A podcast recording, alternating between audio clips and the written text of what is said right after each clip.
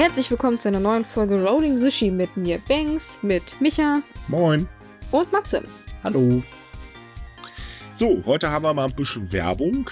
Ähm, und zwar geht es um die Nippon Academy. Und ja, sie heißen wirklich so, das soll ich übrigens nochmal betonen. Das ist für die Leute, die online Japanisch lernen wollen, aber ein bisschen anders. Also nicht in einer Gruppe, sondern mit einer persönlichen Betreuung. Und vor allen Dingen für Leute, die nicht regelmäßig Zeit haben. Denn das sind keine festen Kurse, also zeitlich feste Kurse, sondern ähm, man lernt so, wie man es zeitlich tatsächlich schafft. Und man hat halt persönliche Betreuung. Die äh, Nippon Akademie bietet insgesamt vier Kurse an. Ähm, also beziehungsweise vier Zahlungsmöglichkeiten. Da ist eigentlich für jeden was dabei. Der günstigste Kurs äh, oder günstigste Zahlung, ich habe es heute wieder richtig gut, äh, kostet 29,90 und ähm, bietet halt ein Jahr Zugriff auf alle Lerninhalte und ein Jahr persönliche Betreuung. Sowas hat natürlich seine Vorteile und seine Nachteile, nicht wahr? Mhm. Erstens mal, du musst mehr ein bisschen selber dabei sein im Vergleich zu halt Universitätsunterricht oder sonstige Sprachschule, wo du halt jeden Tag hingehen kannst. Aber dafür hast du halt so, was man im japanischsprachigen Unterricht so als Tandempartner bezeichnet. Also jemanden, mit dem du direkt schwätzen kannst. Und das ist unglaublich wertvoll. In der Universität in Heidelberg hatte ich so eine Gelegenheit nur einmal im Monat. Und das ist natürlich hier weitaus öfters zu bekommen. Und du kannst auch mit den Lehrern, wenn du an einer Universität oder einer Sprachschule bist, nicht jeden Tag hier 20 Minuten lang schwatzen über irgendwelche kleinen Probleme, die du hast. Das geht hier, ne? Ganz genau bietet sich halt an und ich meine, momentan haben wir ja alle ein bisschen Zeit, nicht? Jo, und Langeweile auch, also oh ja. warum nicht? oh ja. also wir nicht, sollten wir vielleicht sagen. Wir haben definitiv keine Langeweile. Nein, leider nicht. Aber äh, also zum Japanisch lernen, gut, ich meine, ich muss es ja Gott sei Dank eh nicht lernen, aber äh, nee, auch so wäre gar keine Zeit dafür da. Naja, jetzt im Moment kann man Japan ja wirklich nur auf das Ferne genießen. Yep. Da kann man sich gleich auch in Japanischkurs auf nipponcademy.com, äh, nee, nicht .com.de ist es nicht wahr? Hm? Die Webseite nipponcademy.de. Ja, ja, ist das de. Aber den Link findet ihr auch wieder noch in der Beschreibung und so weiter. Und ja, wir sind ganz toll mit unseren Werbespots. Natürlich sind wir fantastisch. Ja, total. also ist halt empfehlenswert. Ähm, ich kenne äh, die Leute auch, die sind wahnsinnig nett und äh, haben auch wirklich was auf dem Kasten. Also es sind auch Japaner damit bei, die euch das beibringen übrigens. Ähm, von daher, äh, besser kann es eigentlich gar nicht sein, wenn man Japanisch lernen möchte, bin ich der Meinung. Ich finde auch immer, dass man am besten lernt von Muttersprachlern, weil die wissen, worauf man achten muss und so. Das ist dann meistens am besten, wenn man das so macht. Ganz genau. So, äh, das war die Werbung, die Kuriose. Dann kommen wir doch jetzt mal zum. Nee, wollen wir eigentlich heute wirklich loslegen? Ja. Ich bin der Meinung, wir hören jetzt auf, wir machen nur einen Werbeblock und gehen jetzt alle nach Hause. also, so, das war's jetzt. Tschüss. Äh, schönen Tag noch. Nee, geht nicht. In Japan hat's gewackelt. Ja, dezent. Äh, was ähm, kurios ist übrigens, kurz vor dem 10. Jahrestag des großen Erdbebens von 2011. Jetzt ist mir auch schon aufgefallen. Also vielleicht sollten wir mal dazu sagen, es kam gestern Abend, also wir nehmen ja Sonntag auf, zu einem ziemlich starken Erdbeben in Japan. Meines Wissens nach auf der japanischen Skala eine 7,3. Das ist schon ja. ein ordentliches Gewackel. Und dann auch ausgerechnet vor der Küste vor Fukushima. Also das war so in etwa dasselbe Gebiet, was wir 2011 hatten. Also ganz offiziell wird es mittlerweile als Nachbeben des großen Erdbebens eingestuft. Und ja, auch zehn Jahre später können sich noch Spannungen entladen. Ähm, Gott sei Dank wurden keine Toten gemeldet, äh, dafür allerdings 150 Verletzte bisher. Und ähm, aktuell werden die Menschen noch zur Vorsicht ermahnt, denn äh, man rechnet noch damit, dass es weitere Erdbeben bis zu einer Stufe von äh, über 6,3 äh, geben könnte in den nächsten sieben Tagen. Also für die Menschen ist es da gerade nicht so lustig. Ja, es wackelt halt immer noch. Aber man muss dazu sagen, dass bisher nichts Größeres, Schlimmeres passiert ist. Also den Atomkraftwerken geht's gut, auch dem kaputten geht's gut. Es gibt keine weitaus größeren Schäden, bis auf die eine Shinkansen-Linie wurde, glaube ich, zurzeit eingestellt. Aber die dürfte in zehn Tagen wieder vollkommen in Ordnung sein. Ja, dann ähm, ein Expressway, da gab es halt einen Erdrutsch, der wird gerade freigeräumt. Und es gab zeitweise ziemlich großflächigen äh, Stromausfall. Ähm, also insgesamt 950.000 Haushalte hatten keinen Strom. Ähm, ansonsten kann man sagen, ist es tatsächlich sehr glimpflich abgelaufen. Es äh, gibt natürlich äh, kleinere Schäden, aber so im Großen und Ganzen, ich denke mal, die meisten Japaner lachen eigentlich drüber so, ja, pf, Gott, ist halt passiert, ne? Kennen wir schon. Ja, eine gute Sache, also was heißt gut, eine bessere Sache dabei ist, dass wenn die Wetteragentur recht hat und das Erdbeben wirklich so eine Art von Nachbeben war, dann ist das zumindest mal besser als wie vor zehn Jahren. Da kam nämlich auch erst ein Stufe 7 Erdbeben mhm. rum, bevor das große kam, als Vorbeben. Man hat auch erst äh, gedacht, oh mein Gott, jetzt haben wir Vorbeben zu einem weiteren riesengroßen, aber anscheinend ist es nicht so. Ja, aber trotzdem, die Behörden sind natürlich in äh, absoluter Alarmbereitschaft. Hinzu kommt, dass das Ganze natürlich jetzt während der Corona-Pandemie sehr unpraktisch ist. Ja. Deswegen wird auch an allen Ecken und Enden darauf hingewiesen, wenn man sich bitte im Evakuierungszentrum zu verhalten hat. Ähm, also das ist natürlich eine ziemlich blöde Situation. Ähm, allgemein, natürlich sind Erdbeben immer eine blöde Situation. Aber im Großen und Ganzen war dieses hier, oder kann man dieses Erdbeben tatsächlich als harmlos bezeichnen. Für japanische Gott, ja, für japanische, ja, äh, natürlich klar. Also ich meine, wenn das bei uns so wackeln würde, ich glaube, dann wäre Land unter, aber mit Anlauf. Also von daher, ähm, also selbst den Japanern, mit denen ich jetzt äh, gestern und heute gesprochen habe, die waren eigentlich eher gelangweilt, so ja, es hat gewackelt, ein bisschen was umgekippt, da haben wir hingestellt, die Welt war in Ordnung. Da kamen ein paar Dachziegel runter und da ist ein Tor umgekippt, pf, toll. Also es war so, hm, gut, ihr standet also mitten in einem Erdbeben und im Prinzip juckt euch das gar nicht. Und die haben sich mehr darüber geärgert, dass kein Strom und das äh, Mobilfunk ausgefallen ist. Was ja irgendwie verständlich ist, würde ich jetzt äh, mal ja, sagen. Na, ja, natürlich, klar, aber ähm, ich habe halt nicht mal gehört, äh, mein Internet funktioniert nicht richtig, verdammt. Naja, Luxusproblem. Beziehungsweise ja. kennt wahrscheinlich jeder äh, Telekom-Kunde oder Vodafone-Kunde. ab und zu mal, ja, ab und zu mal. Je nachdem, wo du wohnst, im hm. deutschen Lande oder auf der Welt. Da, also von daher, pff, Nee, ich bin wirklich froh, dass das so glimpflich da abgelaufen ja, ist. Ja, definitiv. Es gibt einige Sachen bei japanischen Erdbeben, die sind schon furchteinflößend wie jemanden, der keine Erdbeben gewohnt ist. Weißt du, wenn du dann Videos siehst, wie der Asphalt einfach so 20 Zentimeter nach rechts rutschen kann. Mhm. Weil er vom Wasser unterspült ist und dann einfach auf, auf Wandern geht. Dann ist ja so, äh, was ist, wenn da ein LKW steht und wo Sachen drauf sind, die umfallen und gefährlich sind? Das ist nicht gut. ja, das stimmt allerdings. Aber gut, es ist Gott sei Dank nichts groß Schlimmes passiert. Es gab auch nur leicht Verletzte, also es sind keine ähm, Menschen irgendwie in Lebensgefahr oder so. Von daher ist es halt wirklich sehr glimpflich abgelaufen. Wunderbar. Hoffen wir mal, dass es jetzt kein weiteres größeres Beben gibt. Da sind wir doch alle schon wieder happy. Definitiv. So, machen wir ganz kurz ein Corona-Update, würde ich vorschlagen. Heute werden wir das Thema allerdings nur ankratzen, weil ähm, ganz ehrlich, wir müssen das also jedes Mal so ausdehnen. Also ganz kurz und knackig, der erste Impfstoff, das ist der von Pfizer BioNTech, ähm, wurde ja zugelassen. Diese Woche sollen die Impfungen losgehen. Ähm, mittlerweile haben sich einige Firmen, darunter E.ON, äh, gemeldet und gesagt, hey Leute, wir stellen euch ähm, unsere äh, Gebäude, E.ON in dem Fall Einkaufszentren, für die Impfung zur Verfügung. Äh, es gibt halt immer noch so kleine Probleme wie, ähm, naja, nicht, also ein ganz großer Teil will sich eigentlich nicht impfen lassen, weil die Japaner sind von Haus aus ein bisschen skeptisch manchmal, was Impfung angeht. Und äh, es gibt aktuell einen Mangel an Spezialspritzen, deswegen hat man sich erst bei den ähm, verfügbaren Dosen ein bisschen verrechnet. Ähm, ja, aber ansonsten läuft. Ja, hört sich nach Stolpersteinen an. Die Sorte, die man eigentlich erwartet. Ne? Richtig. So, ansonsten gehen die Zahlen in Japan, also die Zahlen der Neuinfektionen, Gott sei Dank zurück. Na, ein kleiner oder nicht so schön, eigentlich gar nicht schön, eigentlich ziemlich scheiße. Leider äh, steigt die Zahl der Menschen, die verstorben sind, an. Insbesondere sind im Januar ganz, ganz viele Menschen zu Hause oder äh, tatsächlich auch mal auf dem Parkplatz äh, oder in der U-Bahn verstorben. Ähm, weil sie halt mit Covid rumgerannt sind und leider keine Behandlung bekommen haben und äh, auch nicht in Quarantäne geblieben sind. Das hat jetzt die nationale Polizeibehörde äh, mitgeteilt. Und zwar mehr Menschen als 2020.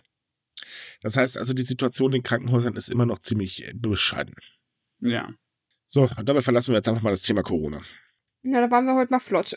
ja, nicht komplett. Leider Gottes hat Corona ja noch ein paar Auswirkungen. Mhm. Und die merkt man halt, weil jetzt äh, wir reden immer wieder darüber, wenn irgendwas Großes an Kulturstädten schließen muss, weil sie einfach kein Geschäft mehr machen müssen. Und jetzt leider ist einer von den ältesten Süßwarenherstellern hat zugemacht wegen der Pandemie, weil es nicht genug verkaufen kann. Das ist natürlich nicht in einem Vakuum. Seit Ewigkeiten gehen in Japan die traditionellen äh, Süßigwarenläden sind am Verschwinden. Ne? Also um es kurz mal ähm, zu beschreiben, diese traditionellen Süßwarenläden, die kennt wahrscheinlich sehr, sehr viele von euch aus Animes. Das sind so diese kleinen Hütten, äh, wo grundsätzlich immer eine alte Dame bedient, die immer irgendwie ein bisschen griesgrämig ist. Äh, so ist es übrigens in Japan nicht so wirklich, das halten wir auch mal fest. Ähm, haben aber ein saugroßes Angebot und eigentlich ist es ein absolutes Kinderparadies. Ähm, man kann sich vergleichen ein bisschen mit unseren Tante Emma-Läden, bei denen ging es genauso. Da haben natürlich die Supermärkte übernommen und das passiert in Japan halt auch und deswegen verschwinden diese Geschäfte immer mehr. Und damit geht eigentlich ein ganz großes Stück Kulturgut verloren, muss man ganz ehrlich sagen. Ja, massenweise an Süßigkeiten, Sorten sind einfach nur produziert worden, extra für diese Läden. Ja. Und das war halt auch ein ganz, ganz wichtiger Punkt ähm, für die Sozial, also für das Sozialleben der Kinder im Prinzip. So nach der Schule mal eben schnell hin, weil Kinder haben mittlerweile weniger Zeit in Japan als noch äh, vor 50 Jahren. Mhm. Und dann trifft man sich da mal schnell mit Freunden und so weiter. Das kann ein normaler Supermarkt definitiv nicht abfedern. Und ähm, deswegen sagen halt tatsächlich auch manche ähm, Experten, das ist äh, ganz, ganz blöd, aber ja, die werden, also sehr viele werden jetzt auch die Pandemie definitiv nicht überstehen und so eben auch dieser Süßwarenhersteller, der leider nach 111 Jahren seinen Betrieb einstellen musste. Hm. Ist schon ziemlich traurig, vor allem wenn man die Reaktion von den Leuten online gesehen hat. Also das wurde sehr überraschend angekündigt und viele waren unglaublich traurig. Deswegen die meinten, auch wenn sie jetzt schon mittlerweile 40 Jahre oder älter sind, dass sie immer noch nach der Arbeit manchmal in so einen Laden gehen und sich eine Handvoll von diesen Bonbons holen. Also der war besonders spezialisiert auf Bonbons und das war irgendwie ziemlich traurig zu lesen. Ich denke auch ziemlich deprimierend, weil ich meine, mhm. man hat in der aktuellen Zeit, glaube ich, nicht so viele Freuden und wenn dann auch sowas auf einmal verschwindet. Ja, es ist wirklich sehr schade.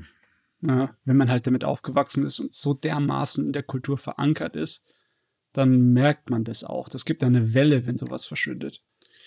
Ja, aber meistens gibt es dann eine Welle, äh, Leute, die sich ja gerade daran erinnern, es schade finden, aber davor eigentlich den Laden gar nicht mehr betreten haben. Äh, das kommt ja, weiß Gott, zu Genüge vor und äh, von daher, naja. Aber ich meine, das, das merkt man doch bei uns auch. Also ich, ich wie oft ja, waren irgendwelche Sachen, wo die dann auf einmal verschwunden sind, man gesagt hat, oh Mensch, eigentlich fand ich das immer ganz gut, aber irgendwie habe ich das dann aus den Augen verloren und dann ärgert man sich darüber, dass man das nicht besser unterstützt hat. Ja, manchmal gibt es bei solchen Sachen, bei Trends oder was auch immer das ist, gibt es eine Art von Wiederaufleben. Im kleinen Raum, in der Nische überlebt's. Aber ich, ich glaube, man kann diese Süßigwarengeschäfte noch nicht zur Nische zählen. So, nein, nein, nein. Nein, würde ich von, auch nicht. Von den Zahlen her, ne? Also vor, in den 70ern, Anfang der 70er waren es noch fast 230.000 von diesen Geschäften im Land. Und jetzt in den 2010ern ist es auf so 70.000 oder ein bisschen mehr gefallen. Ne? Tendenz sinkend. Tendenz sinkend, aber 70.000 ist immer noch keine Nische. Das ist immer noch. Nein, natürlich nicht, aber ähm, also sie werden definitiv weiter schrumpfen und ich denke, das wird halt genauso wie hier in Deutschland ablaufen. Äh, äh, Wir haben ja hier im Prinzip, also Tante Emma-Läden suchst du auch noch vergebens. Zu meiner Jugend hatten wir noch einen im Dorf, der war toll. Wurde von einer griesgrämigen alten Dame geführt. Wie war das mit dem? Das ist kein Klischee. Na, in dem Fall war es ein Klischee, aber ähm, nein, man hatte tatsächlich Dinge bekommen, die hast du nachher auch im Supermarkt nicht gekriegt. Und ähm, äh, es war halt auch immer so ein Dorfzentrum im Prinzip. Und man, man hatte schon gemerkt, okay, das ist weg, was passiert jetzt? Ja, jetzt haben wir die ganzen Leute irgendwo an der Kasse im Supermarkt stehen, die da die Kassiererin voll quatschen, die arme äh, Dame, in der Regel. äh, ja, und das war's dann. Also im Prinzip wird's in Japan genauso ablaufen, aber das ist halt eben auch der Lauf der Dinge, weil natürlich können die nicht mit ähm, einem vernünftigen Supermarkt irgendwie äh, gegen anstecken, weil, sagen wir mal ehrlich, 7-Eleven, die kaufen ja nicht mal eben zehn äh, Produkte, ne, sag mal, die kaufen ja palettenweise und das kann ja so ein kleiner Laden gar nicht stemmen. Das heißt, die können bei den Preisen gar keine Chance. Nee, besonders gegen 24-Stunden-Läden haben die keine Chance. Die sind sowas von attraktiv da mhm. in Japan, was man da alles machen kann. Seine Rechnung bezahlen, da kriegst du alles, was du brauchen kannst, mal zwischendurch und zu jeder Tages- und Nachtzeit. Na, okay, jetzt heutzutage nicht mehr überall, aber trotzdem, da kann ich verstehen, dass sie nicht gegen ankommen. Eben. Ja. Ist halt schade, aber das ist leider ja im Prinzip der Lauf der Dinge.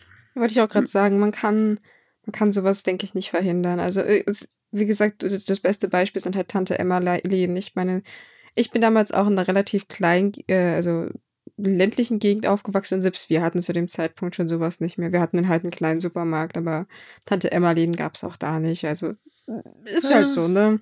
Ist halt so.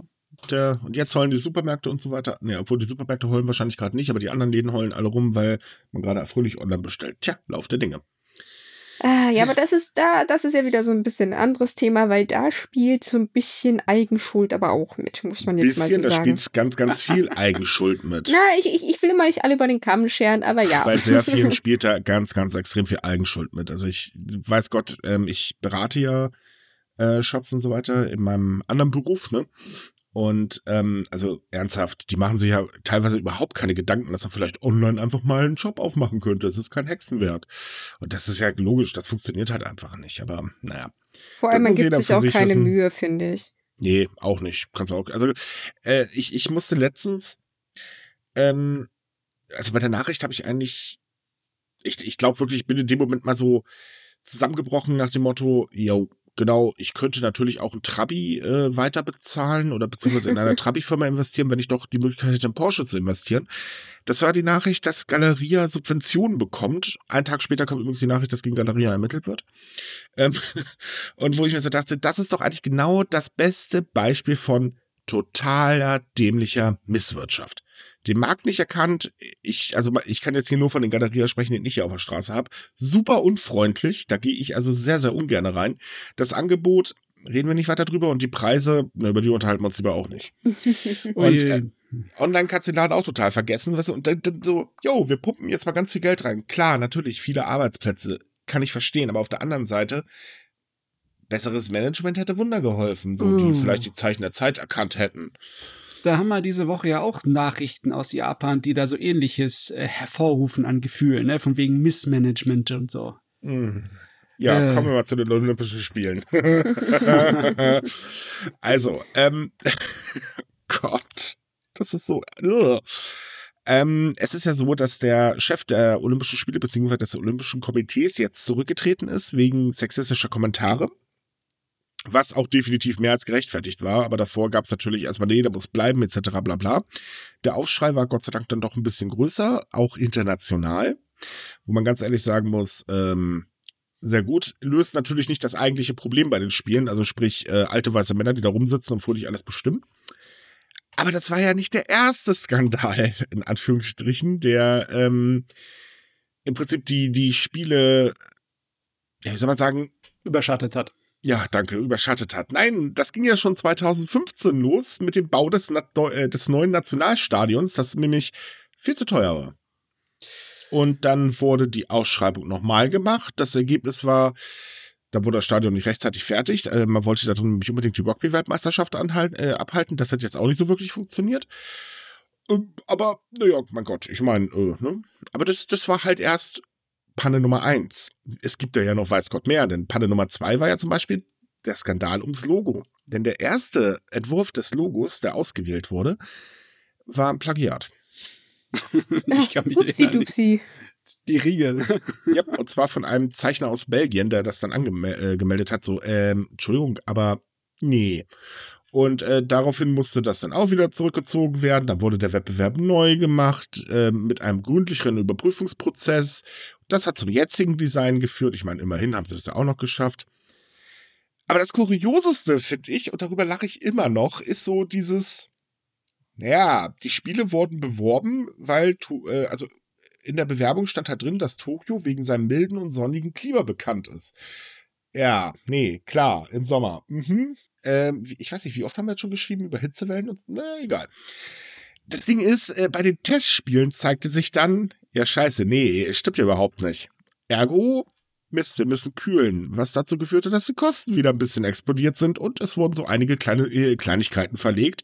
Zum Beispiel die, ähm, die äh, Marathon und äh, Strecke und die fürs Gehen, die wurden dann einfach mal nach Sapporo verlegt, weil da kälter.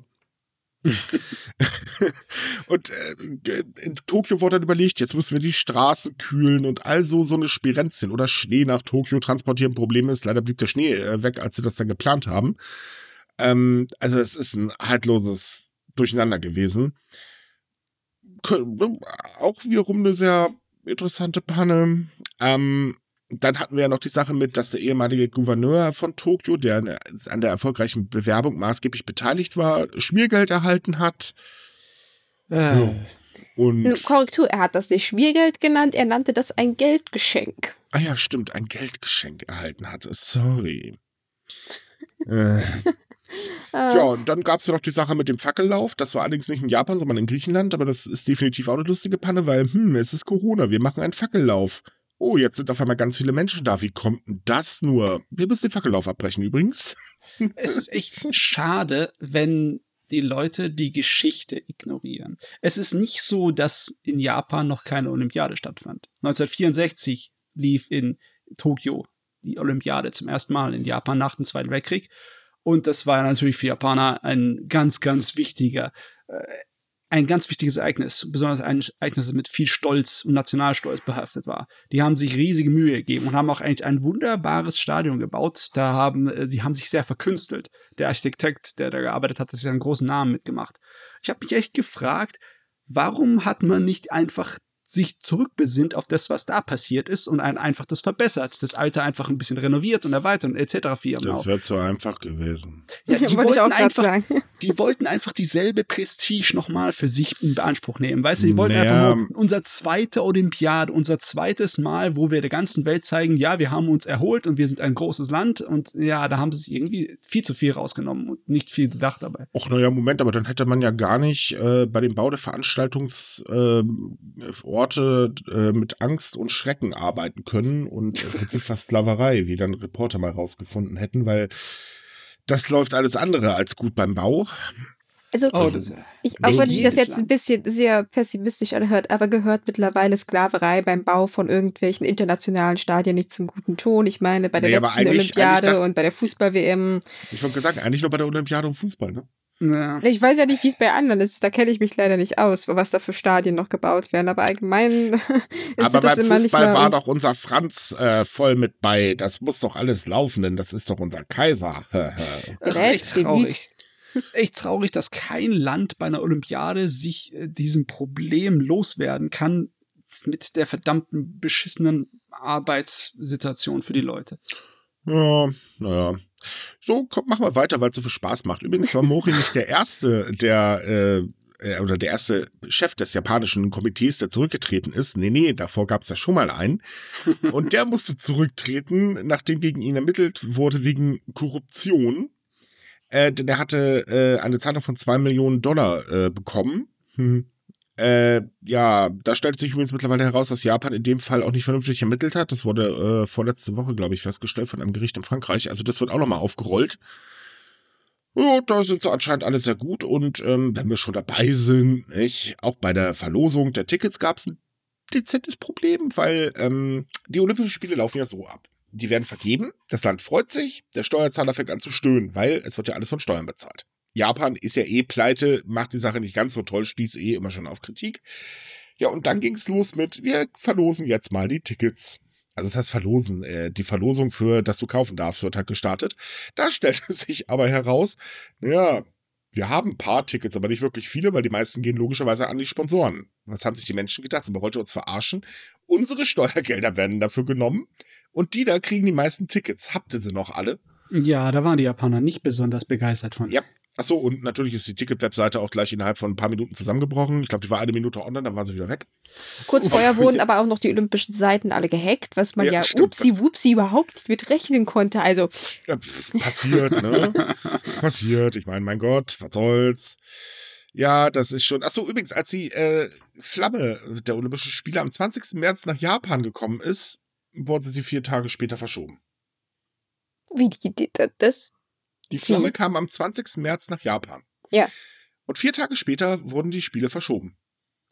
Ach so, ja, ich, ich war gerade verwundert, weil ich dachte, warum hat man die Flamme? Ja gut, ich, ich stand gerade auf Schlauch. Nee, ich glaube, ich habe ich glaube, ist egal, ich habe das falsch formuliert. Ist auch was, aber das Ding ist, man hat halt schon innerhalb dieser vier Tage, also man wusste im Prinzip schon, bevor die Flamme kommt, ja, die Spiele werden verschoben. Da wurde schon ganz wild drüber diskutiert was wir ja jetzt eigentlich auch haben, denn eigentlich will ja in Japan kaum noch einer mehr die Olympischen Spiele, weil die alle sagen, aber seid ihr bekloppt? Hallo, Pandemie, geht's euch so gut? Und äh, was sagt die Regierung? Wir machen ja. die Spiele, das ist wirtschaftlich wichtig. Jawohl, ja, ja. Aber sofort nach dem Rücktritt des Chefs kam direkt die Aussage, aber die, die Spiele finden auf jeden Fall statt, ja, wir uns klar sind. Das, das, ja. das, das ist bei denen schon fast eine Neurose. Ja, es ist eine Katastrophe. Also mhm. wohlgemerkt, das sind jetzt nicht alle Pannen, die bisher abgelaufen sind. Es gibt da noch einige mehr. Mhm. Aber eigentlich kann man so sagen, das ist bestes Material für einen ganz lustigen Wirtschaftskrimi. Es ist nicht so toll gelaufen, gell? Man Nee. würde meinen, dass bei einer Industrienation das etwas besser läuft, äh, wie bei anderen Olympiastädten, aber die haben genauso viel, beziehungsweise eigentlich mehr Probleme manchmal von. Jupp. Übrigens hat der ganze Schmadderlatz, also sowohl die äh, Geschichte mit Mori, wie natürlich auch, dass die Spiele verschoben sind und gar nicht mehr so wirklich beliebt sind, jetzt dazu geführt, dass die Sponsoren sich fragen, äh, oder was heißt fragen, eigentlich sagen die sich, ich glaube, wir machen lieber gar keine Werbung, ist sicher, aber normalerweise ist es ja so, dass die Sponsoren extrem viel Geld reinpumpen. Das IOC lebt ja im Prinzip nur, weil es die Olympischen Spiele gibt. Wenn die mal nicht stattfinden, dann sind die auch ganz schnell pleite. Ähm, das, das Ding ist halt, äh, die Sponsoren nutzen natürlich dann die Möglichkeit, mit den Olympischen Spielen Werbung zu machen. Klar, logisch, ist immer ein guter Werbeträger. Wir wissen ja, ne, grinst ein Fußballer bei Nutella, dann äh, fressen alle Nutella bis zum Abwinken. Boah, ist so, ist so eklig. Dem stimme Ähm, ich zu. Äh, ja, Team Nuspli, ne? Nee, auch nicht, aber egal. Ähm, es ist halt einfach so, dass sie sagen, nee, nee wir, wir machen lieber keine Werbung. Das, das ist nicht gut. Das wird unser Image sowas von schaden. Und äh, wenn man so überlegt, dass äh, zum Beispiel äh, die Fluggesellschaft Anna oder äh, Toyota da so ein paar Millionchen reingepumpt haben, ist das ein ziemliches Minusgeschäft, weil Werbeeffekt ist einfach nicht da. Gut, ich meine, Mhm. Anna jetzt Werbung machen ist sowieso gerade Quatsch, was sollen sie machen? Aber nö, machen wir nicht. Genauso wie auch wenn Brauereien angefangen haben zu sagen, ah, nö, lieber nicht. Ja, wenn der finanzielle Pfeiler anfängt zu wackeln, dann kann man echt, da muss man tief blicken. Bei ja, das Geld kriegen sie ja nicht zurück, ne? Nee. Ich meine, was könnten sie denn noch machen, um das noch umzureißen? Ich meine, sie nichts. können jetzt einen neuen Präsidenten ratzfatz anstreben, aber auch wenn der alles richtig macht, kann man da, kann man doch noch was reißen damit? Nein, weil da gibt's ein Problem. Ganz, ganz viele Aktivistinnen und auch äh, Otto Normalverbraucher sagen halt, ey, Freunde, passt mal auf, ihr müsst jetzt mal irgendwie bei euch umkrempeln, da müssen mal ganz dringend ein paar Frauen ins ähm, Komitee. Und das bringt gar nichts, wenn ihr jetzt einfach eine Frau als Präsidentin wählt, weil äh, ja, die kann ja sowieso nichts machen, da sitzen ja immer noch ganz viele alte weiße Männer vor ihr. Ähm, sag mal, das Ganze muss komplett reformiert werden. Ergo, das Krie- den Kahn kriegen sie nicht mehr aus dem Dreck gefahren. Das wird nichts, wenn nicht so kurz vor den Spielen. Auch wenn die Spiele jetzt verschoben werden, was eigentlich im Prinzip, wie ich finde, das Sinnvollste wäre, weil wir wissen noch nicht, was in sechs Monaten los ist. Äh, beziehungsweise vier, vier Monate? Ja, irgendwie so dem Dreh, ich weiß nicht genau, wann sie starten. Ähm, ist es halt einfach so, dass äh, die Spiele mittlerweile so dermaßen angeschlagenen Ruf haben, dass es überhaupt nichts mehr bringt. Im Prinzip ist es ein Loch, äh, wo einfach nur Geld reinfließt und das war's dann. So wie wenn, man könnte im Prinzip also auch Geld einfach in ein Lagerfeuer oder Brandofen werfen. Ist genauso effektiv. Könnte man machen. Nee, es wäre effektiver, es wird wenigstens noch Wärme abgeben. Hier produzieren sie momentan nur heiße Luft. ja, aber es, es ist ja auch wirklich, ich meine, die ganze Pandemie, wenn wir es mal ganz genau nehmen, kaum, äh, also viele Sportler können gar nicht trainieren. Gänzlich unmöglich, weil Lockdown oder Reisebeschränkungen etc. bla bla. So, also nicht möglich.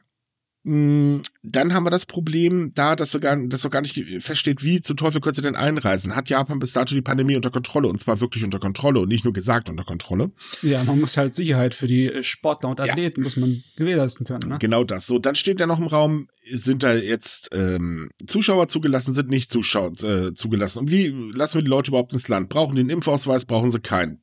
Hm, ja. Äh, dann ist noch die Angst der Menschen da. Das heißt, die Leute, die da hinreisen, werden wahrscheinlich ganz viel Spaß haben, weil nämlich sehr, ihnen sehr viele Menschen über den Weg laufen, die sagen, ey, mach mal einen großen Bogen um uns. Wir wissen ja nicht, ob du Corona hast, mein Freund.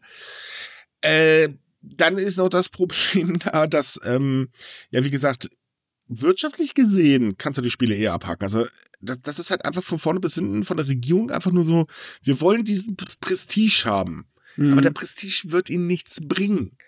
So, so dieses, ich, also die Regierung hofft ja drauf, dass es dadurch einen wirtschaftlichen Ausschwung gibt. Und ich habe ja schon ein paar Mal im Podcast gesagt, nein, Studien widerlegen das, es gibt keinen wirtschaftlichen äh, Ausschwung, könnte knicken. So, au, Menschen aus dem Ausland anzulocken ist ja toll, aber ganz ehrlich, die dürfen maximal nur die Spiele besuchen. Wenn man in Japan ist, äh, sich dann einen Flug dahin leistet, will man dann wirklich nur auf die Spiele gehen? Äh, bestimmt nicht. So interessant sind die auch nicht, seien wir doch mal ehrlich. So, Ergo ist auch ein ganz großes äh, Hindernis. Außerdem wissen wir, wie gesagt, immer noch nicht, wie sich die Pandemie entwickelt, wie das jetzt mit den Mutanten aussieht, denn ähm, auch in Japan grasieren sie ja gerade ganz fröhlich. Es hört sich übrigens ein bisschen falsch an, wenn du sagst, dass auch in Japan die Mutanten gerade grasieren. Ich weiß nicht, irgendwie habe ich, glaube ich, gestern drei Berichterstattungen gesehen, wo sie alle nur Mutanten gesagt haben. Mutationen, sorry.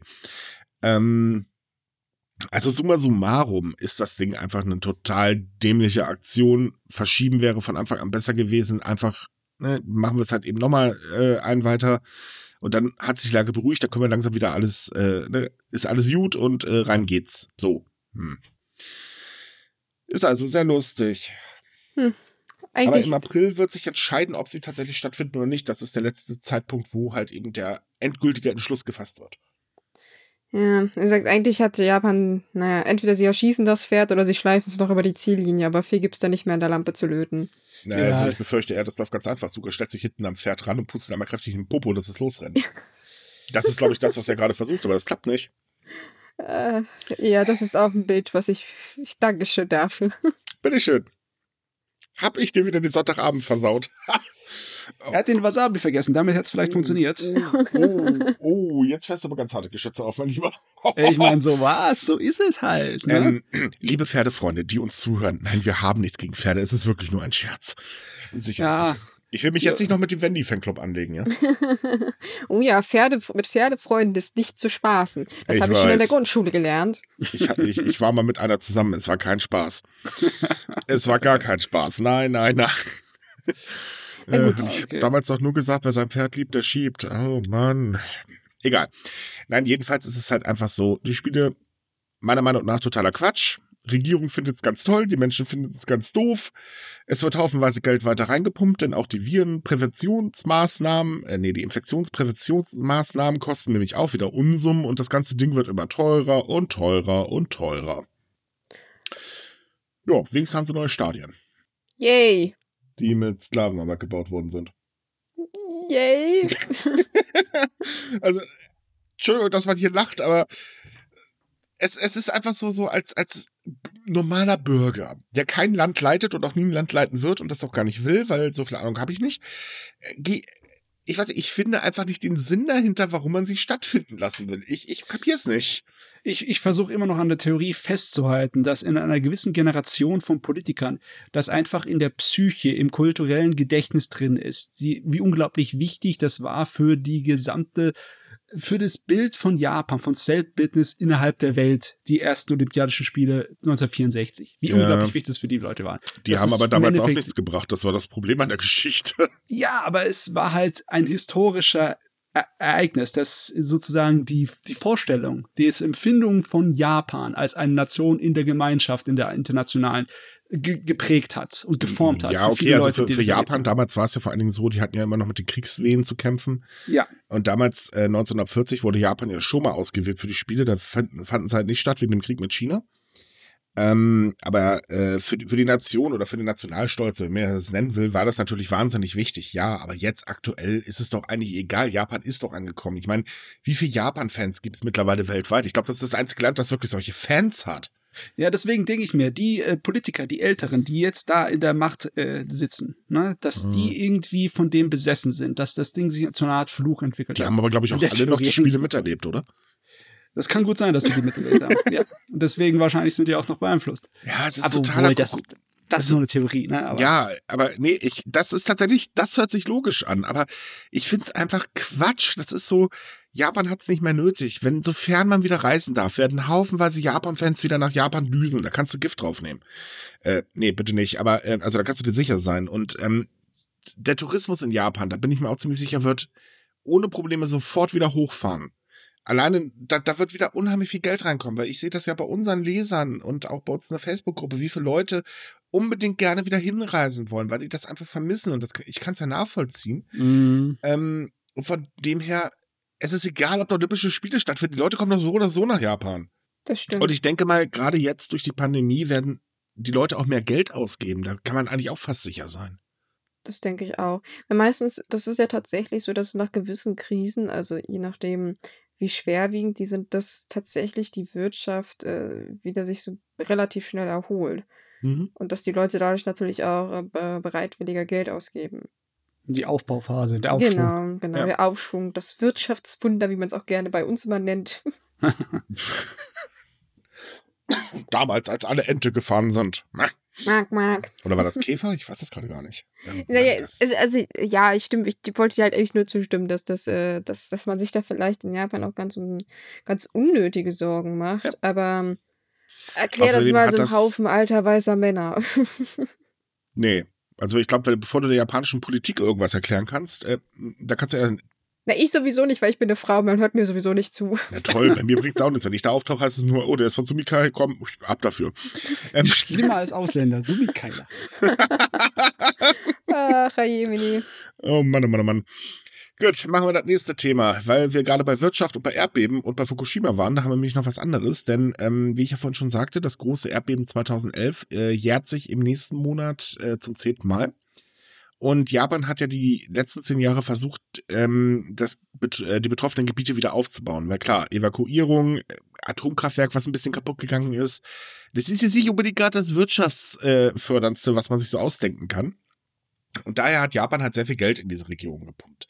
Das Ding ist, diese Subventionen sind teilweise ausgelaufen oder laufen jetzt aus.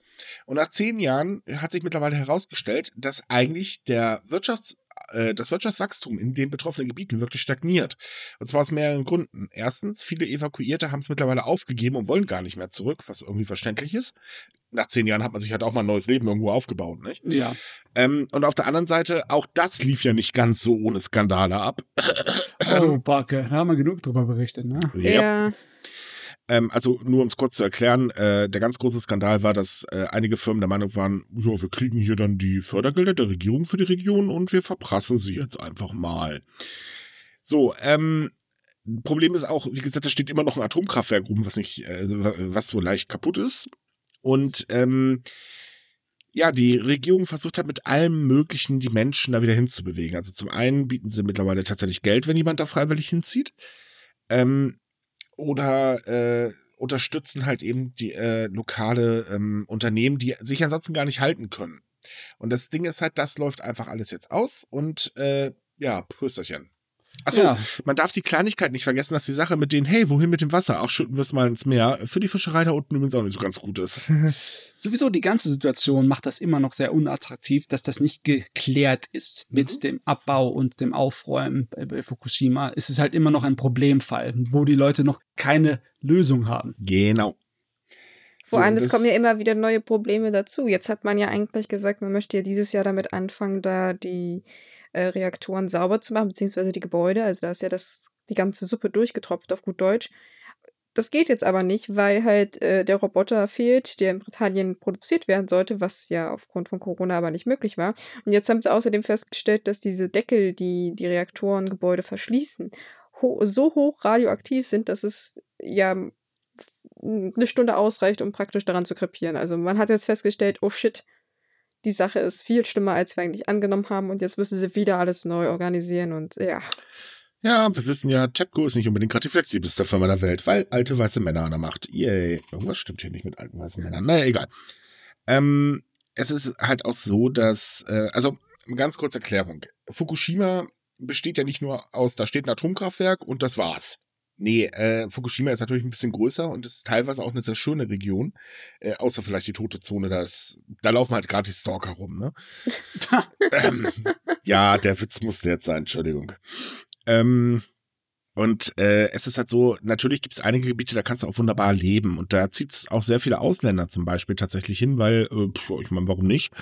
Die werden halt momentan alle akzeptiert, die haben da auch keine Schwierigkeiten, weil, hey, das sind Menschen, yay, geht einkaufen. Ähm, auf der anderen Seite äh, ist es halt eben einfach so, dass so schön wie das Gebiet auch ist, äh, gibt's halt immer noch sehr viel Skepsis. Also, hey, wo kommst du her aus Fukushima? Boah, verstrahlt. Das ist tatsächlich in Japan immer noch sehr weit verbreitet.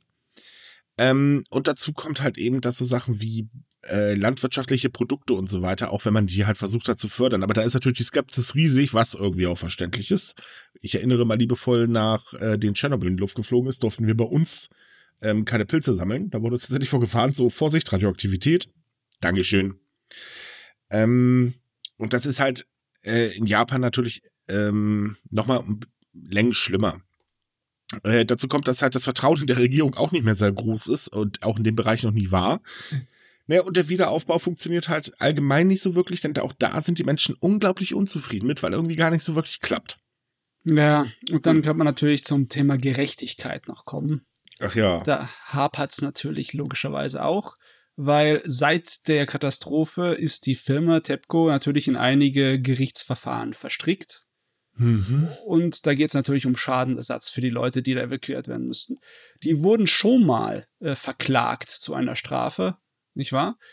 Die aber auch nicht die geforderte Strafe entsprochen hat. Und jetzt ist dasselbe passiert im Endeffekt. Man Richtig. hat Schadensersatz gefordert und es wird einfach nur zu einem Bruchteil davon die Firma verurteilt. Richtig. Die japanische Regierung wurde ja mittlerweile schon entlastet, weil die hatte keine Schuld. Wobei da immer noch die Frage ist, was ist denn mit diesen äh, Prüfberichten, die damals erstellt worden sind? Also so, so ganz koscher läuft das da auch nicht ab, aber ähm, da habe ich jetzt nicht so einen Überblick drin.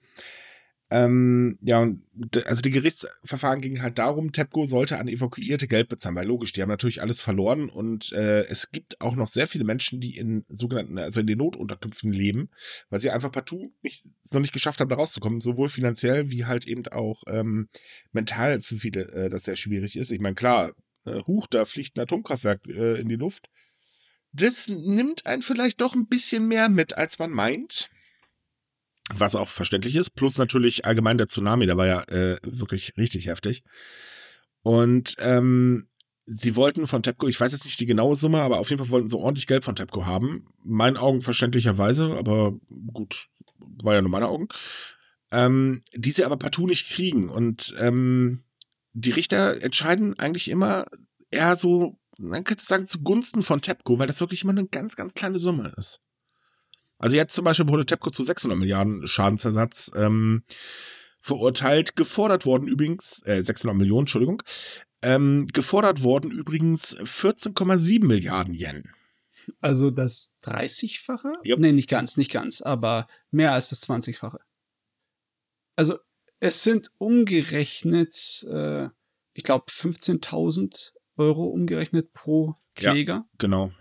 Aber klar, von 15.000 Euro kannst du dir keine neue Wohnung oder kein neues Apartment kaufen. Nicht nach zehn Jahren. Nee. Äh, ist auch viel zu wenig für zehn Jahre, so rum ist richtig. Und es ist halt einfach so, dass äh, das natürlich allgemein ganz, ganz viel Unmut äh, zieht und ähm, äh, viele Leute halt das auch nicht verstehen, was auch verständlich ist. Ist, ist halt nicht ganz so toll. Ja, und ähm, die Region hat halt ordentlich zu kämpfen. Eigentlich traurig, dass nach zehn Jahren da immer noch so, solche Schwierigkeiten herrschen. Ja. Ja, total.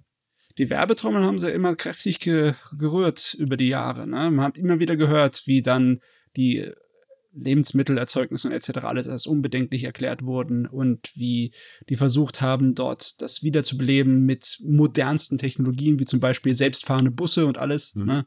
Wobei, man muss auch ganz ehrlich sagen, einige Unternehmen in äh, der Region waren auch unglaublich kreativ. Also zum Beispiel dieses äh, Jalapeno-Eis ähm, ging ja auch ab wie Schmetzkatze. Aber das Problem ist jetzt halt auch natürlich Corona. Also 2020 erwartet die gesamte Region ein negatives Wirtschaftswachstum, mhm. weil äh, Tourismus ist halt nicht mehr und der Rest ist halt auch nicht mehr. Und äh, ja, äh, scheiße.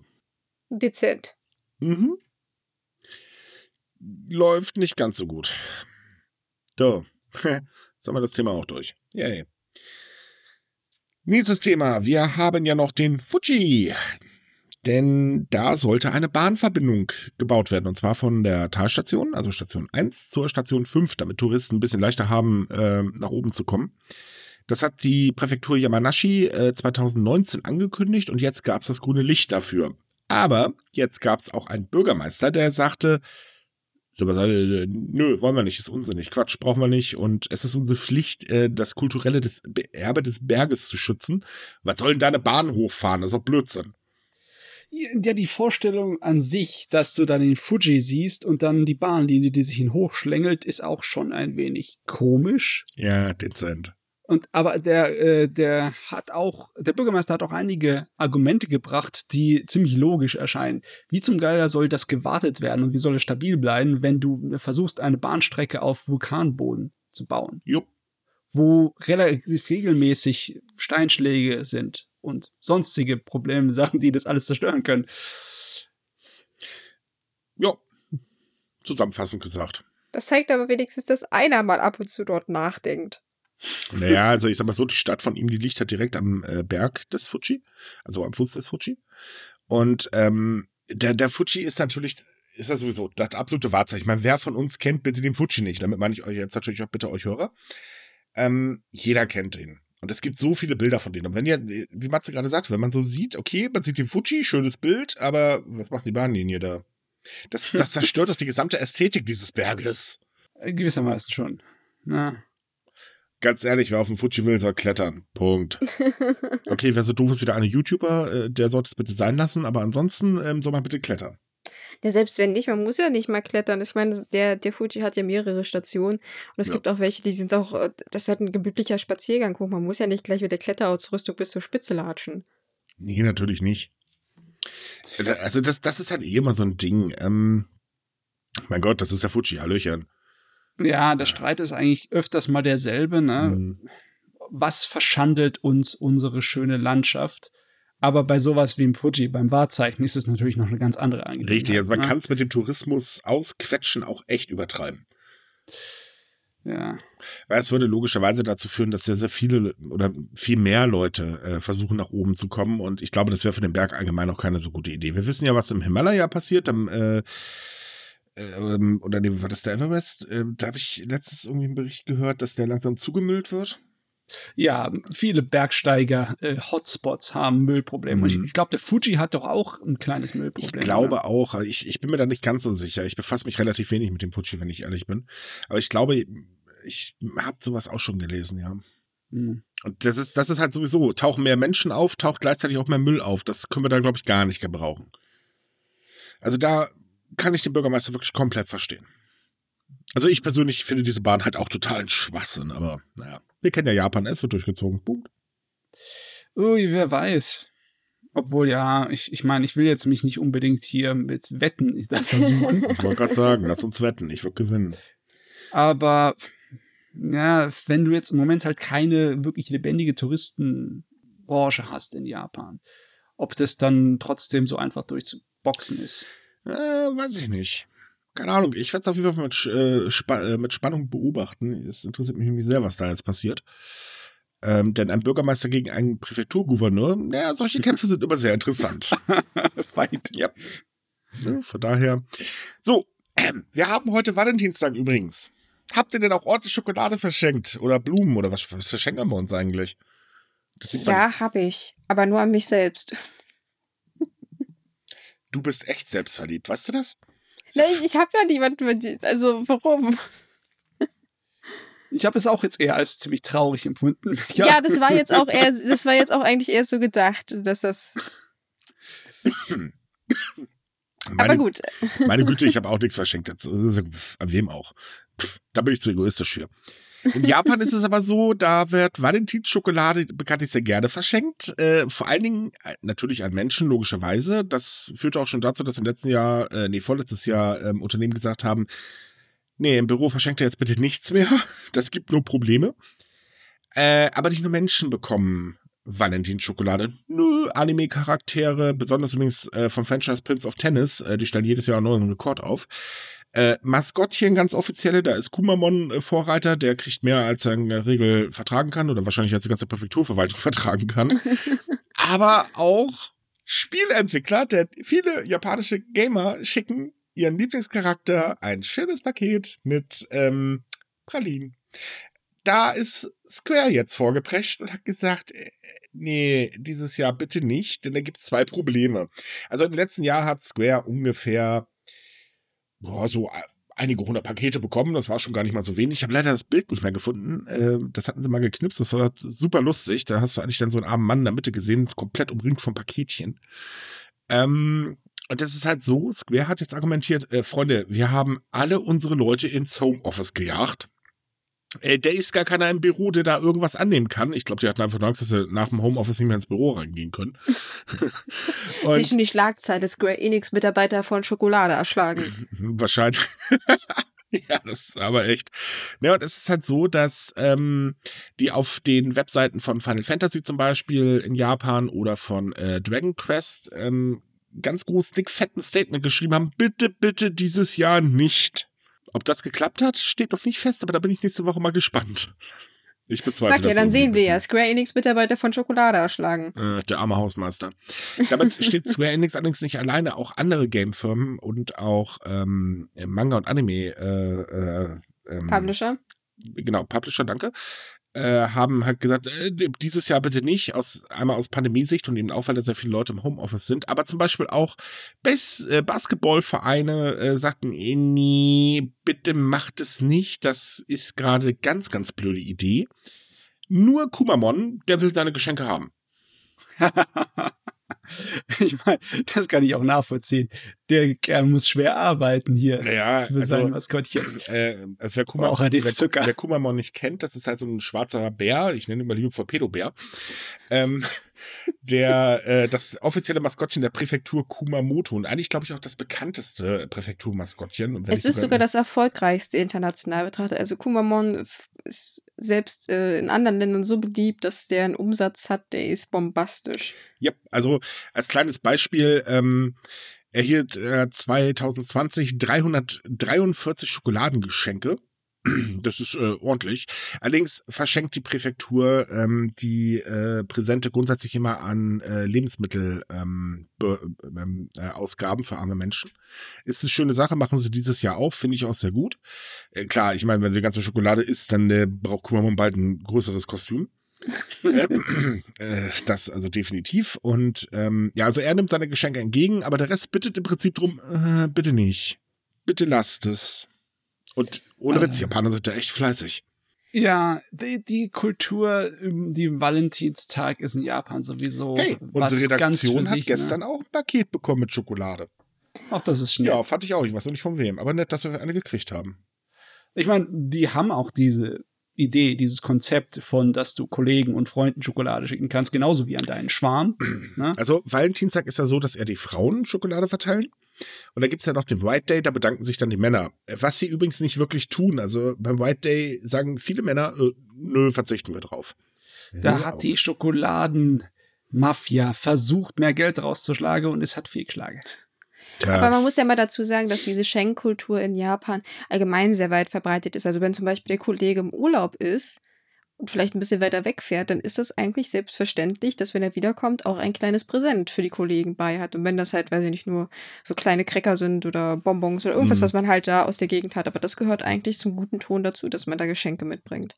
Oh ja, ja, da wirst du teilweise auch bewertet an der Qualität deiner Mitbringsel. Ne? Das, ist, das ist nicht unwichtig. Auch wenn du als Student rübergehst zu einer Gastfamilie, dann sollst du gefälligst was mitbringen, Oh ja. was gut ankommt. Die häufigst gestellteste Frage äh, 2019 bei uns in der Gruppe. Was bringe ich einer Gastfamilie als Geschenk mit? Es wurde zigmal darüber diskutiert. Äh, Sehr lustig, irgendwie sind wir immer alle bei Haribo gelandet. Ähm, Was eigentlich komisch ist, weil es gibt in Japan Haribo. Also das ist nicht mal so, als wenn es das nicht in Japan gäbe. Es ist zwar ziemlich teuer, aber es gibt es. äh, Matze, warst du damals bei einer Gastfamilie? Ja, Was hast du denen geschenkt? Ich habe ziemlich gut gepunktet mit selbstgemachter Marmelade. Uh, uh. Und wir haben bei uns so eine Firma namens Vela, da gibt es so eine Paste für Instant-Suppen. Ah, cool. Das ist in Japan weniger bekannt. Die habe ich mitgebracht, die waren da total scharf drauf. Ich habe damals Bücher mitgebracht, Fotobücher von Deutschland. das auch ganz total geil.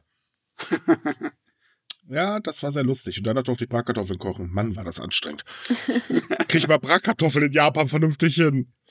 Also ich kann, also ich war zwar noch nicht in Japan, aber wir haben unserem äh, japanischen Brieffreund zu Weihnachten schon immer wieder was rübergeschickt und ich weiß, dass die wahnsinnig auf Baumkuchen abfahren. Ist natürlich ein bisschen schwierig, wenn man da im Sommer hinfährt, weil da gibt es meines Wissens nur einen Ort in Deutschland, wo du frischen Baumkuchen kriegen kannst. ja, aber, aber in Japan produzieren sie überall Baumkuchen. ja, aber der Deutsche ist ja was ganz anderes. Also das, das Zeug, was du da in Japan kriegst, das verdient eigentlich den Namen Baumkuchen nicht. Äh, ich habe in Japan Gott sei Dank immer gemieden. Nee, aber ich habe das auch bei meiner äh, Brieffreundin gemerkt. Ähm, die bittet mich halt regelmäßig, irgendwelche Futterpakete rüber zu schicken. Und ich habe immer den Spaß gemacht und habe ihr dann Backmischung rüber geschickt. Die Fotos sahen sehr lustig aus. also ich habe auch die Anleitung übersetzt extra. Aber dann so kann man, warte mal, ich soll da Schmalz reintun? Was bitte ist das denn? Und so solche Sprecher, das war teilweise sau lustig. Und ähm, die Ergebnisse waren auch durch die Bank weg sehr interessant. Ähm, so geraden Kuchen kriegen wir erstmal gar nicht hin. Ähm, ich glaube, das eine sollte eine Torte sein. Also ich hätte es beerdigt, aber naja, gut.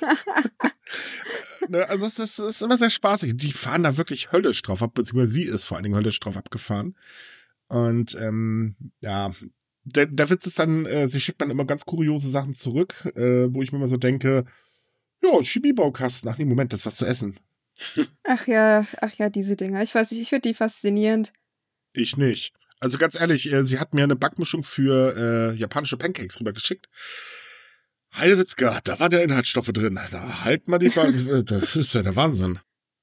Auf jeden Fall, wenn du was geschenkt bekommst, ist es natürlich schwer, sich zu beschweren. Ne? Mm, ja, natürlich, klar, aber äh, du hast halt recht, in Japan ist es wirklich so, du musst halt immer an Geschenke denken. Das ist sehr, sehr lustig teilweise auch zu sehen, wenn du zum Beispiel in Kyoto unterwegs bist und dann äh, siehst du da, okay, das ist eindeutig ein Tourist, der äh, arbeitet irgendwo und fährt gleich wieder nach Hause, der sucht nämlich ganz verzweifelt noch Mitbringsel.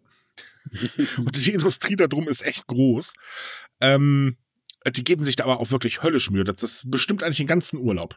Und das Schöne dabei ist, dass halt diese Schenkkultur in Japan halt sich auch ausbreitet auf andere Bereiche.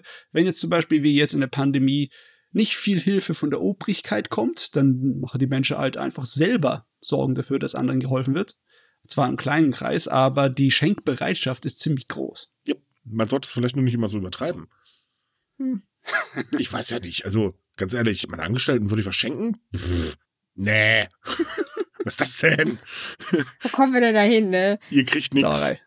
Äh, ja, aber tatsächlich, äh, um, um auf Matze zurückzukommen, ja, diese, diese ähm, Schenkkultur, aber beziehungsweise in dem Fall ist es ein bisschen anders.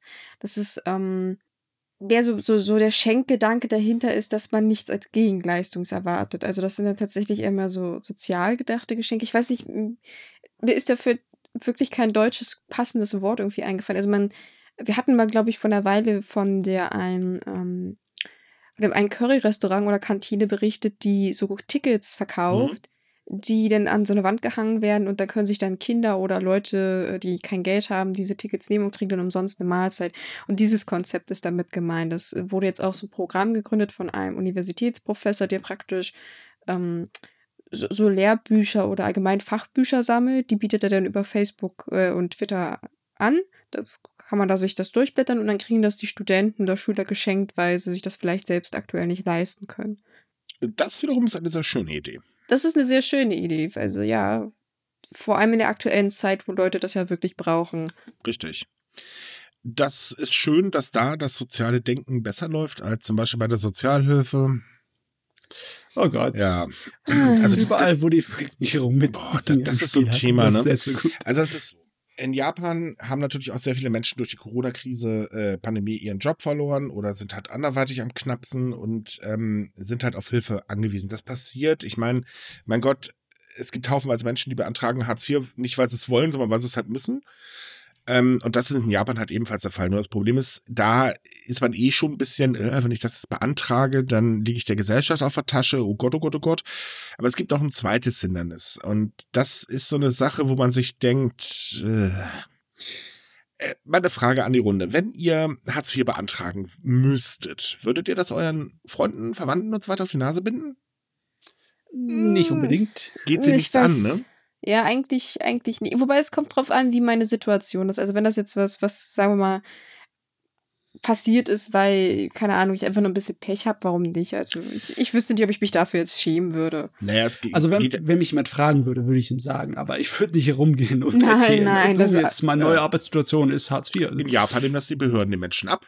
Die fragen nämlich direkt bei den Verwandten nach, ob sie nicht eventuell äh, ihren äh, oder dem der, der das halt beantragt, unterstützen können. Da gibt es dann halt lustige Anrufe und so einen Spaß. Eieiei, das ist natürlich. Was dazu führt, dass viele Leute natürlich sagen, nee, das beantragen wir jetzt nicht. Das hilft also gewaltig, um die Armut zu fördern. Ein weiteres Problem ist, dass das zuständige Ministerium äh, die Behörden auch schon angewiesen hat, Leute, lasst es sein, aber ganz wenige Behörden nur darauf hören.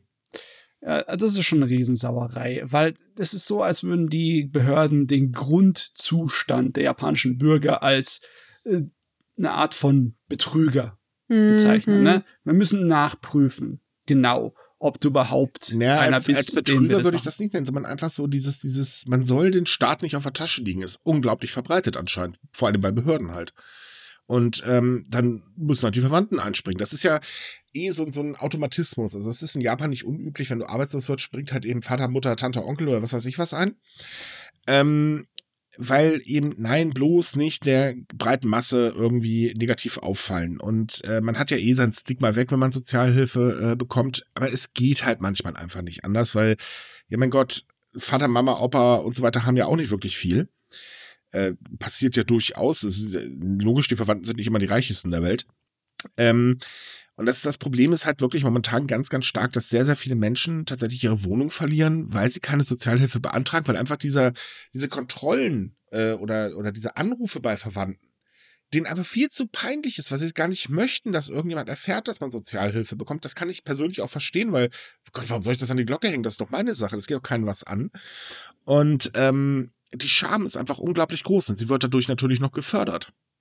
Also das ist alles ein Problem, das im, im Bereich von sozialen Druck liegt, mhm. nicht wahr? Weil so viel ich das mitbekommen habe und verstanden habe, gibt es keine rechtlichen äh, Vorgaben dafür. Also es ist nicht zwingend, recht, zwingend notwendig, rechtlich nicht. gesehen, dass sie diese Kontrollen machen. Es ist auch nicht irgendwo zwingend notwendig festgeschrieben im Gesetz, dass die Verwandten aufzukommen ja. haben für die, für die anderen. Also ist das alles äh, Behörden. eigentlich nur.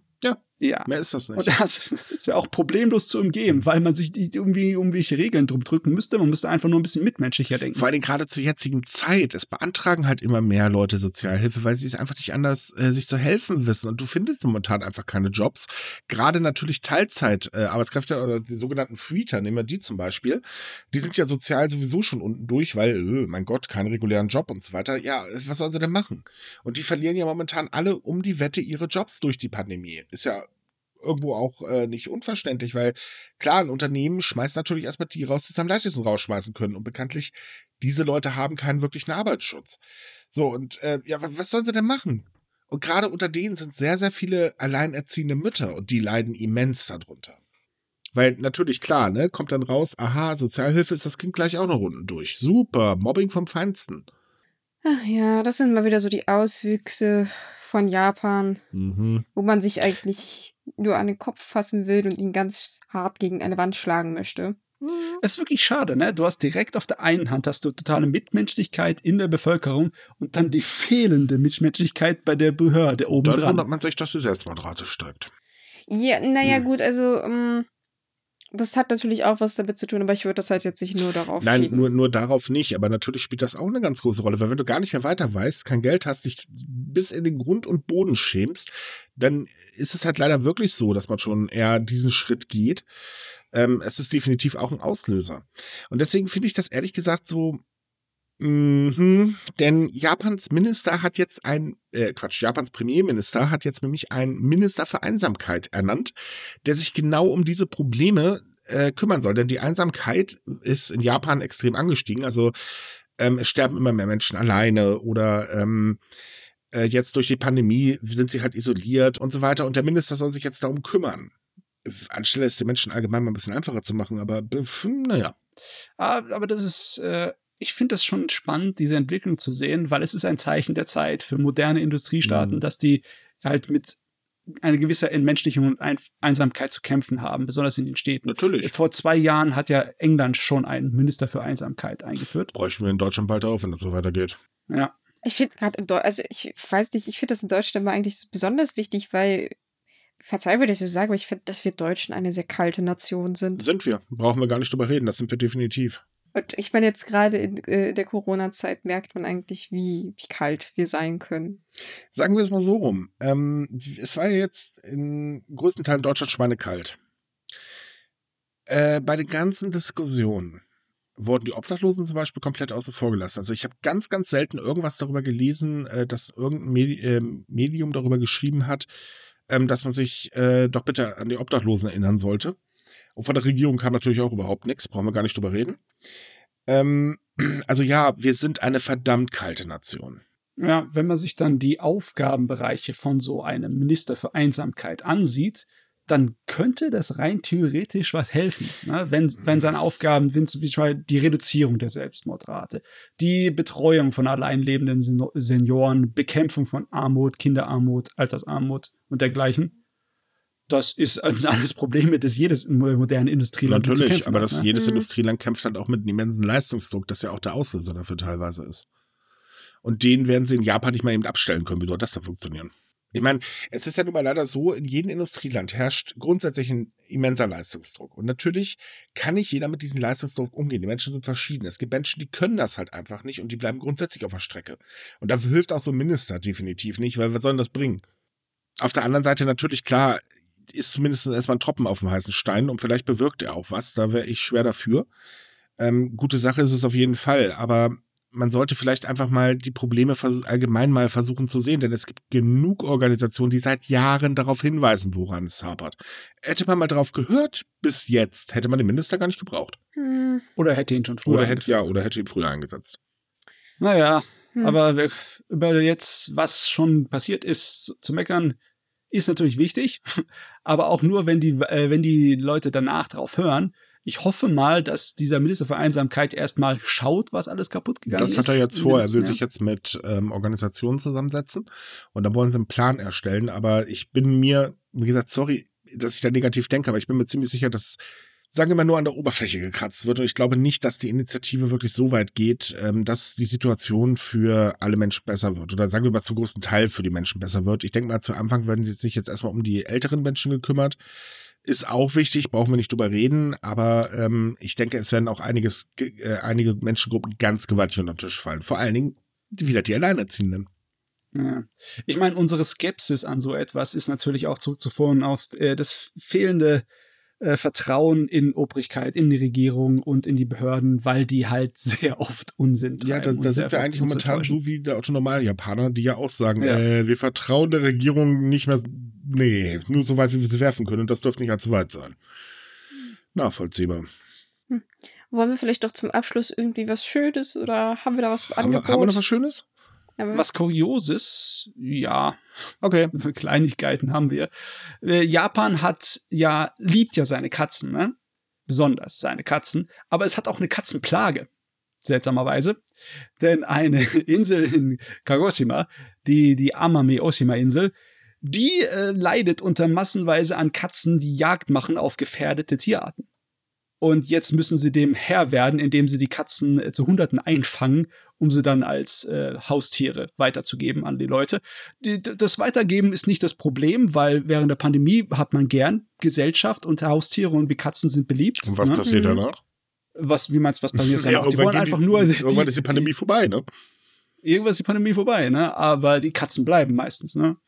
Na okay, das Problem ist natürlich auch, dass die Katzen nicht immer bleiben, aber äh, auf jeden Fall aus diesem, die Wildkatzen, die dort leben und alles wegessen, die müssen erstmal weg. Also nicht ganz weg, aber zumindest sie müssen eingedämmt werden von ihrer, von ihrer Bevölkerung.